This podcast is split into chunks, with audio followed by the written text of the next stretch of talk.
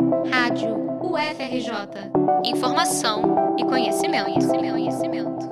Em meio à pandemia do novo coronavírus, surge a preocupação sobre a manutenção dos estoques de sangue do país. Desde o início do isolamento social, houve uma queda de aproximadamente 70% no total de bolsas coletadas em todo o estado do Rio de Janeiro. A redução dos estoques causa preocupação, principalmente diante de um possível colapso no sistema de saúde com o aumento do número de casos da Covid-19. O alerta foi feito pelo ministro da Saúde, Luiz Henrique Mandetta, em entrevista no dia 20 de março. Claramente, em final de abril, nosso sistema entra em colapso. O que é um colapso? O colapso é quando você pode ter o dinheiro, você pode ter o plano de saúde, você pode ter a ordem judicial, mas simplesmente não há o sistema para você entrar. É o que está vivenciando a Itália, um dos países do primeiro mundo atualmente. Não tem aonde entrar. A queda nas doações pode afetar diversos procedimentos médicos e dificultar o tratamento de pacientes dependentes da transfusão de sangue. É o que explica a professora Carmen Nogueira, coordenadora do serviço de hemoterapia do Hospital Hospital Universitário Clementino Fraga Filho, da UFRJ. A doação de sangue tem uma importância enorme no tratamento da saúde em geral. A transfusão de sangue é o procedimento médico mais prescrito no mundo inteiro. E algumas pessoas, elas são dependentes de transfusão de sangue. E a falta da transfusão de sangue pode significar eh, uma complicação no estado delas, um evento adverso no curso da doença doença que poderia ter sido evitado se a transfusão de sangue estivesse disponível. O Instituto Estadual de Hematologia, o Hemorrio, tem buscado alternativas para amenizar a queda nos estoques. No início de abril, o órgão passou a realizar coletas em condomínios que possuam pelo menos 500 moradores em idade adequada para a doação. A iniciativa, que leva o nome Hemorrio em Casa,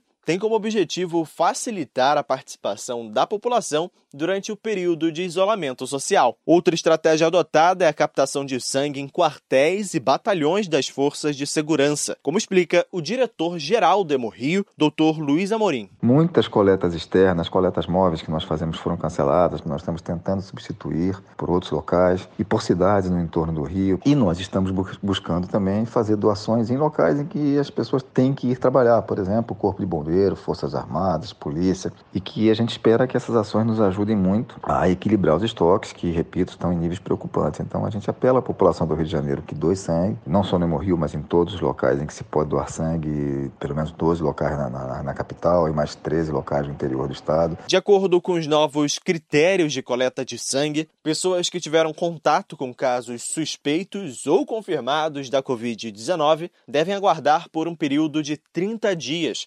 Aqueles que tiveram a doença só podem doar 90 dias depois da completa recuperação. Em casos graves, os pacientes podem ficar inaptos por um prazo de um ano após a cura. As demais regras seguem em vigor. É preciso ter entre 16 e 69 anos, pesar pelo menos 50 quilos e estar bem de saúde. Não é necessário fazer jejum, apenas evitar alimentos gordurosos e não ingerir bebidas alcoólicas nas 12 horas que antecedem a doação. O serviço de hemoterapia da UFRJ atende de segunda a sexta, das sete e meia da manhã a uma e meia da tarde, no terceiro andar do Hospital Universitário, na Ilha do Fundão. É possível agendar a coleta pelo e-mail emoter.hucff.ufrj.br. A lista com todos os demais pontos de doação de sangue do Estado está disponível no site hemorrio.rj.gov.br. Reportagem de Pedro Dobal